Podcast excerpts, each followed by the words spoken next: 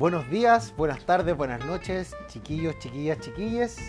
Eh, bienvenidos a la tercera clase de filosofía para tercero medio. Eh, es necesario, antes de iniciar esta clase, dar algunas indicaciones que son re importantes para el quehacer estudiantil. Primero que todo, está cuáles son los materiales que van a recibir de esta clase. Primero que todo, este podcast, obviamente. Segundo, van a recibir un PowerPoint con material de lectura eh, y con el objetivo de la clase. Y tercero, van a recibir una guía en la que van a responder preguntas en relación a este podcast y a lo que se consigna en el PowerPoint. Ya, esa guía es lo que ustedes me tienen que devolver. Ya, ustedes me tienen que devolver la guía al mail, al mail consignado en la misma guía, que es mariarreyes7.gmail.com. Y eh, yo les voy a hacer una retroalimentación cada inicio de clase respecto de las preguntas que me respondieron en las guías que me devolvieron. ¿Ya? Eh, esta guía me la tienen que devolver el próximo jueves. Entonces, no son tantas preguntas, son como cinco preguntas, pero ustedes le tienen que poner bueno a la, a la respuesta. O sea, ¿qué significa ponerle bueno? Argumentar todo lo que digan. Y si se les pide ejemplificar, ejemplifiquen. Y si se les pide dar razones, den razones. Ya no se queden en respuestas cortas porque a mí me sirve y me gusta ya que ustedes desarrollen sus reflexiones eh, con una de manera calma, de manera tranquila, pero apuntando ojalá al objetivo que la pregunta eh, exige. ¿Ya? Entonces, eso en términos técnicos. ¿Ya? Eh, ahora, la clase de hoy eh, quiere enfocarse en lo siguiente. Quiere enfocarse en las grandes preguntas de los filósofos. Entonces, la pregunta de la clase es, ¿qué se han preguntado los filósofos? Y bueno, los filósofos se han preguntado miles de cosas eh, y se siguen preguntando. De, hecho, no solo los filósofos, sino que todos nosotros. Eh, ustedes no se imaginan las preguntas que me surgen cada día a partir de la situación social actual. Pero nosotros nos vamos a enfocar en algunas preguntas, ¿ya? Y el enfoque de estas preguntas, ¿cierto? Va a ser el siguiente. O sea, ¿cómo vamos a abordar la, estas preguntas? Y eh, el, el, abordaje de estas preguntas, que todavía no les digo, va a ser a partir del propósito de la clase. Y el propósito de la clase es identificar algunas de las grandes preguntas filosóficas, elaborando una visión personal sobre ellas a partir de la perspectiva de diversos filósofos. ¿Ya? Entonces, ¿cuáles son las preguntas que yo voy a abordar en la clase? Y para esto necesito una música que sea más más tranquila, más misteriosa, más intrigante. ¿Ya? Así que bienvenido a la clase. El próximo segmento voy a decir las preguntas de una manera casi teatral. ¿Ya? En el tercer segmento voy a desarrollar un poco estas preguntas y en el último segmento van a ver las instrucciones de la actividad que tienen que realizar en torno a este podcast. Bienvenidos chiquillos, chiquillas y chiquillas.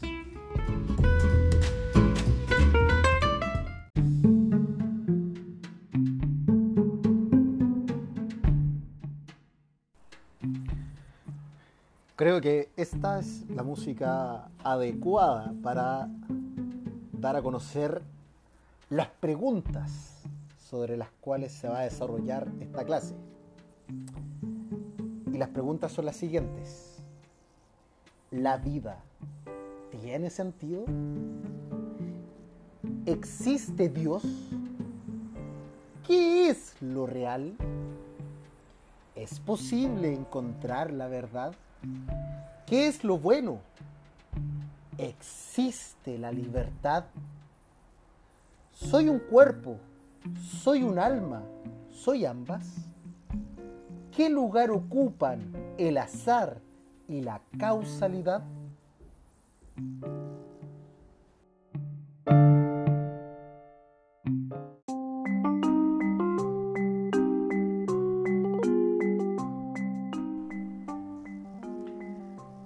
Según un filósofo, que es uno de los filósofos más importantes de la historia de la filosofía en Occidente, la filosofía es inútil no cumple absolutamente ninguna utilidad para nadie.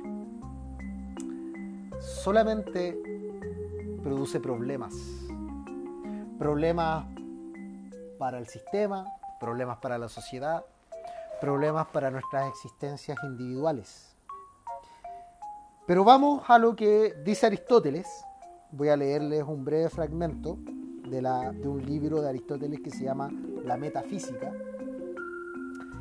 Y el filósofo Aristóteles del siglo IV a.C. va a decir lo siguiente. Los hombres comienzan y comenzaron siempre a filosofar movidos por la admiración al principio admirados ante los fenómenos sorprendentes más comunes, luego avanzando poco a poco y planteándose problemas mayores, como los cambios de la luna y los relativos al sol y a las estrellas, y el principio del universo. Pero el que se plantea un problema o se admira reconoce su ignorancia, de suerte que, si filosofaron para huir de la ignorancia, es claro que buscaban el saber en vista del conocimiento, y no por alguna utilidad o afán práctico y así lo atestigua lo ocurrido. Pues esta disciplina comenzó a buscarse cuando ya existían todas las cosas necesarias y las relativas al descanso y el ornato de la vida.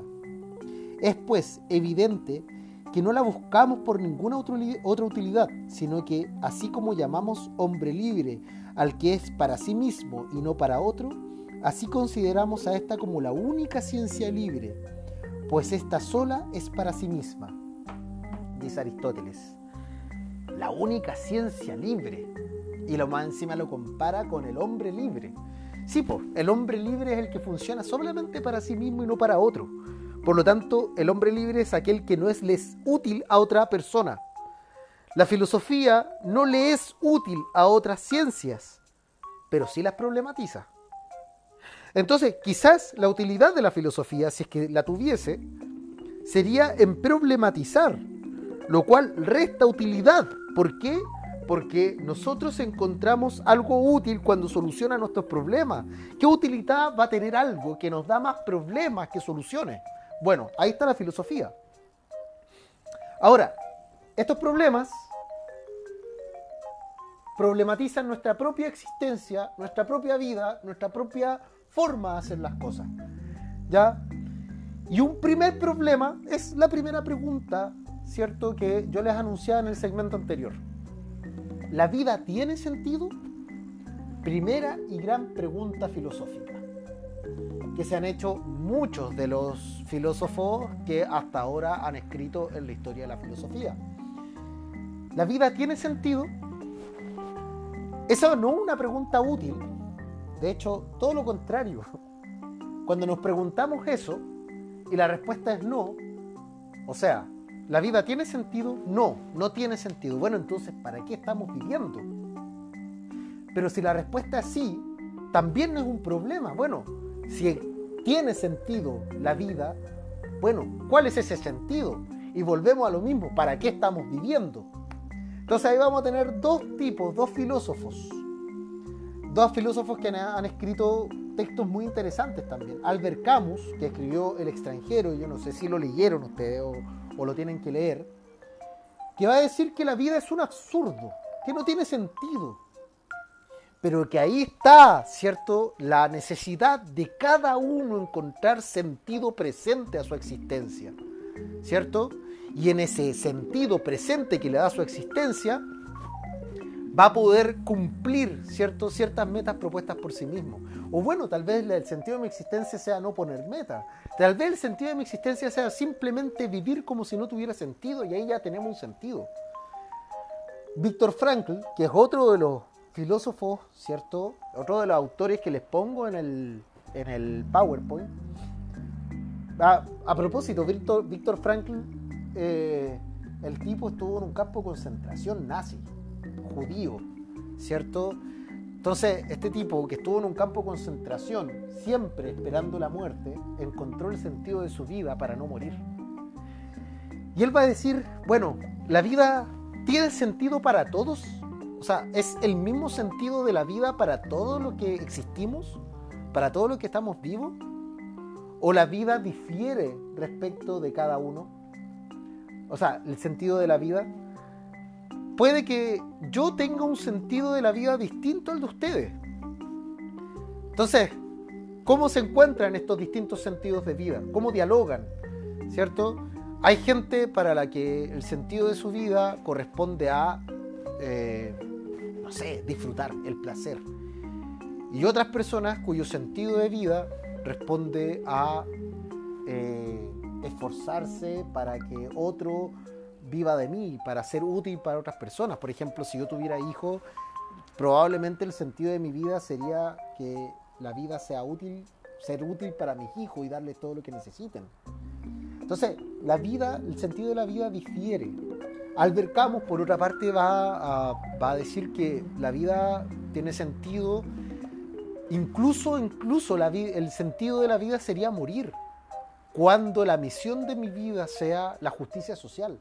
¿Cuántas personas conocen de la historia que han muerto porque el sentido de su vida era la vida del otro? Y como era la vida del otro, murieron. Por lo tanto, el sentido de su vida les costó la muerte. ¿Ya? La otra pregunta es, ¿existe Dios? Y Epicuro va a dar una respuesta ahí que le resumo de la siguiente manera. Si Dios es omnipotente y bueno, entonces ¿por qué existe el mal? Y si se dan cuenta, existe el mal y Dios es omnipotente. Por lo tanto, si el mal existe, entonces Dios lo creó. ¿Por qué Dios creó el mal si Dios es bueno? ¿Cómo alguien bueno puede crear el mal? Entonces, ¿cómo alguien como Dios, ¿cierto? Se le pudo haber escapado un error que es el mal. Bueno, ahí Epicuro les va a dar algunas, algunas claves para cuestionar la existencia de Dios, respetando obviamente sus creencias. La otra pregunta es, ¿qué es lo real? Lo real ¿Es aquello que tengo frente a mis ojos o aquello que toco? Pero ¿qué pasa si los sentidos me engañan? ¿Qué es lo real? ¿Lo real es aquello que tengo al frente o lo real es el proceso por el cual aquello que tengo al frente pasa a mi cerebro para ser considerado como real? Entonces ahí un filósofo que se llama Bertrand Russell les va a decir, ¿cierto?, eh, que tiene una mesa al frente. Ojalá cuando lean ese texto se pongan frente a una mesa y toquen esa mesa y cuestionen que esa mesa sea real o no. Porque en realidad no tenemos evidencia para decir que los sentidos no nos están engañando. De verdad, le pongo un 7 a la persona que me dé una evidencia de que los sentidos no exista la posibilidad de que nos engañen. De verdad le pongo feroz 7. Ya, la otra pregunta, ¿es posible encontrar la verdad? Y aquí Nietzsche, cierto que es uno de mis filósofos favoritos, en un texto que se llama Sobre verdad y mentira, en sentido extramoral, eh, va a decir, aquí les leo, ¿cierto? Porque es cortito y es muy bueno. ¿Qué es entonces la verdad? Una hueste en movimiento de metáforas, metonimias, antropomorfismos, en resumidas cuentas, una suma de relaciones humanas que han sido realzadas extrapoladas y adornadas poética y retóricamente que después de un prolongado uso un pueblo considera firmes, canónicas y vinculantes? Las verdades son ilusiones de las que se ha olvidado que lo son, metáforas que se han vuelto gastadas y sin fuerza sensible, monedas que han perdido su troquelado y no son ahora ya consideradas como, una, como monedas, sino como metal. Cuático lo que dice Nietzsche, porque en el fondo la verdad no es verdad de sí misma, sino que es verdad porque una sociedad dijo que aquello era verdad. Y en la historia, una sociedad, ¿cierto?, a la que le creímos, dijo, esto es verdad, y lo único que nos queda de esa verdad es que es verdad, pero no la evidencia de que aquello que decimos es verdad. Las verdades son metáforas. Entonces cuando yo digo, es verdad que lo que tengo al frente es una mesa, lo que estoy ocupando es una palabra para designar algo que tengo al frente, que la palabra dice que es mesa. Pero ¿por qué sigue siendo mesa? ¿Por qué tengo que creerle a la palabra? ¿Cierto? ¿Cómo se relaciona la mesa con esa palabra? Y ahí Nietzsche va a decir, bueno, esa palabra que designa lo que tienes al frente y que quiere decir en un balbuceo mesa, es en realidad una metáfora de algo que tienes al frente. Y si es metáfora, entonces ya no estamos hablando de verdad, estamos hablando de poesía. Y la filosofía tiene todo el derecho a mentir, ¿cierto? Porque es poesía. ¿Ya? Entonces, ¿qué son las verdades? ¿Cómo llegar a la verdad si la verdad es una construcción social que aparentemente nosotros tenemos que falsear para llegar a una verdad? Otros dos filósofos buenos dicen, ¿qué es lo bueno? ¿Ya? ¿Qué es lo bueno? Eh, lo bueno es aquello que nos hace feliz, ¿cierto? Lo bueno es aquello que nos provee de cierta felicidad, como dice Aristóteles. O lo bueno es aquello, ¿cierto?, que funciona respecto de una máxima universal que produce no mi felicidad propia, sino la felicidad del resto. ¿Qué es lo bueno? ¿Aquello que produce mi felicidad o aquello que produce la felicidad del resto? ¿Y qué pasa si la felicidad del resto no tiene nada que ver con mi felicidad propia? ¿Qué pasa si la felicidad de Chile, cierto, siendo un país económicamente neoliberal, cierto, que hace feliz a la mayor parte de la población, a mí no me hace feliz? ¿Qué es lo bueno? Bueno, complicada pregunta. Tenemos otra pregunta más que, ¿existe la libertad? Y vamos a tener a dos tipos, Jean-Paul Sartre y Spinoza. Jean-Paul Sartre va a decir, sí, existe la libertad. De hecho, no solamente existe la libertad, sino que estamos condenados a ser libres. ¿Cómo explicamos eso? ¿Cierto? Estamos todo el tiempo tomando decisiones. De hecho, en este momento quizás ya están aburridos con el podcast y ustedes están tomando la decisión de cortarlo, ¿cierto? Y copiarle al compañero las respuestas que tienen que presentar en la guía. ¿Ya? Y existe esa libertad. Tenemos que tomar elecciones todo el tiempo, tenemos que eh, elegir caminos en todo momento. ¿Sería más cómoda la vida si no tuviésemos que elegir? Esa es la pregunta. ¿Sería más cómoda la vida si no fuésemos libres?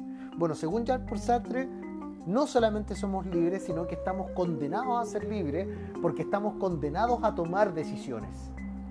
Por otro lado, Spinoza va a decir, no, nosotros no somos libres. Porque toda decisión que tomamos en realidad está supeditada a causas que nosotros desconocemos y que nos determinan. Por lo tanto, no somos libres. Somos una parte del todo que decide por sobre sí mismo y nosotros somos parte de esa decisión. Espinosa a todo esto es uno de mis filósofos favoritos. La otra, soy cuerpo, soy alma, soy ambos. ¿Qué soy? Soy cuerpo. Bueno, yo sé que mi cuerpo es el que se mueve cuando voy a un lugar a otro. Pero mi alma se mueve ¿Mi alma está dentro de mi cuerpo? Bueno, si, si, mi alma está dentro de mi cuerpo, entonces es parte de mi cuerpo. Por lo tanto, soy cuerpo. Y uno de los órganos de mi cuerpo es el alma. O soy alma porque, bueno, cuando morimos, lo que, lo que, lo que deja de funcionar antes que todo el cuerpo es aquello que se le llama alma. Ahora, alma, ¿cierto? Tiene su origen en el griego que es psique P-S-I-Q-U-E, psique, que significa, ¿cierto?, alma y que después se va a traducir como mente y que posteriormente va a surgir una disciplina que se llama psicología, que es el estudio de la mente, pero que si llevamos a la antigua Grecia, que es donde surge el concepto psique, vamos a decir que la psicología es el estudio del alma. ¿Ya? Bueno, aquello que muere, que puede ser la mente, que puede ser el alma, cuando morimos, deja el cuerpo, deja el cuerpo, digamos, botado y el cuerpo pasa a ser simplemente un cuerpo, ya no una persona. Entonces, en ese caso somos alma. ¿Qué veo cuando miro al espejo? ¿Veo mi cuerpo?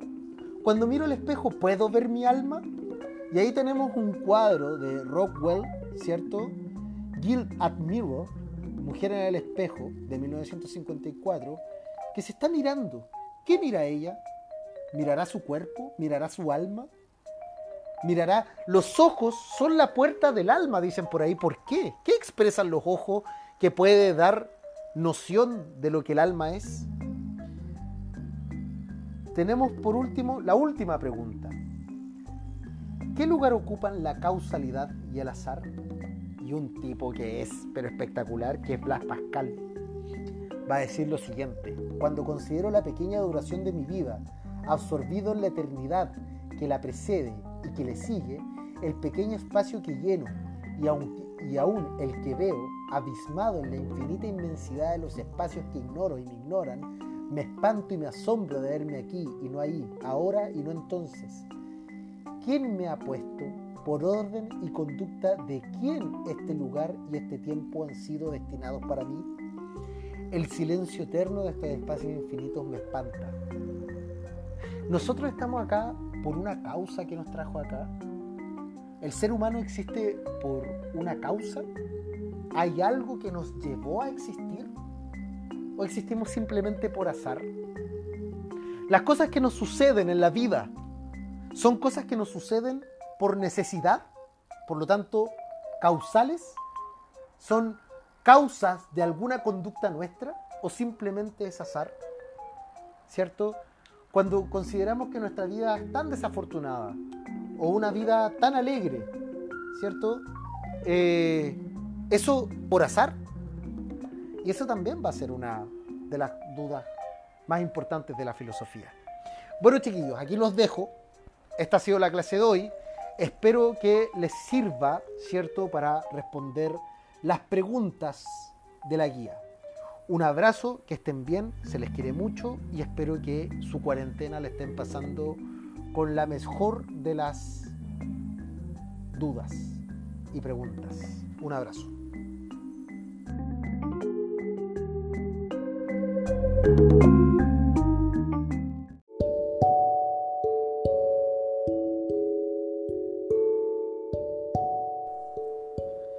Ya chiquillos, cerrando el podcast, espero que les haya gustado. Em, algunas indicaciones. Em, recuerden que el objetivo de la clase debe ser registrado en su cuaderno. Eh, que las actividades, es decir, las preguntas después de cada texto, deben ser escritas y respondidas en la guía junto a este material y esa guía enviármela a mí a más tardar el jueves debe tomarse apuntes del podcast para la comprensión de estas diapositivas, de las diapositivas del PowerPoint. Las clases serán timbradas en cuaderno cuando volvamos a clase, así que tienen que tener la clase registrada, tienen que tener el podcast registrado en su cuaderno. Y eh, si me envían fotografías en vez de la guía, ya, ojalá me envíen la guía porque la foto es más complejo, eh, estas guías tienen que ser enviadas también el, día, el día jueves, ¿ya? Eso chiquillos, que estén muy bien. Espero, si tienen cualquier duda, escríbanme al correo o escríbanme al WhatsApp. Yo no tengo ningún problema. Mis horarios de atención son los mismos que todos los profesores entre las 8 y cuarto de la mañana y las 6 de la tarde. Un abrazo y que estén muy, muy, muy, muy bien.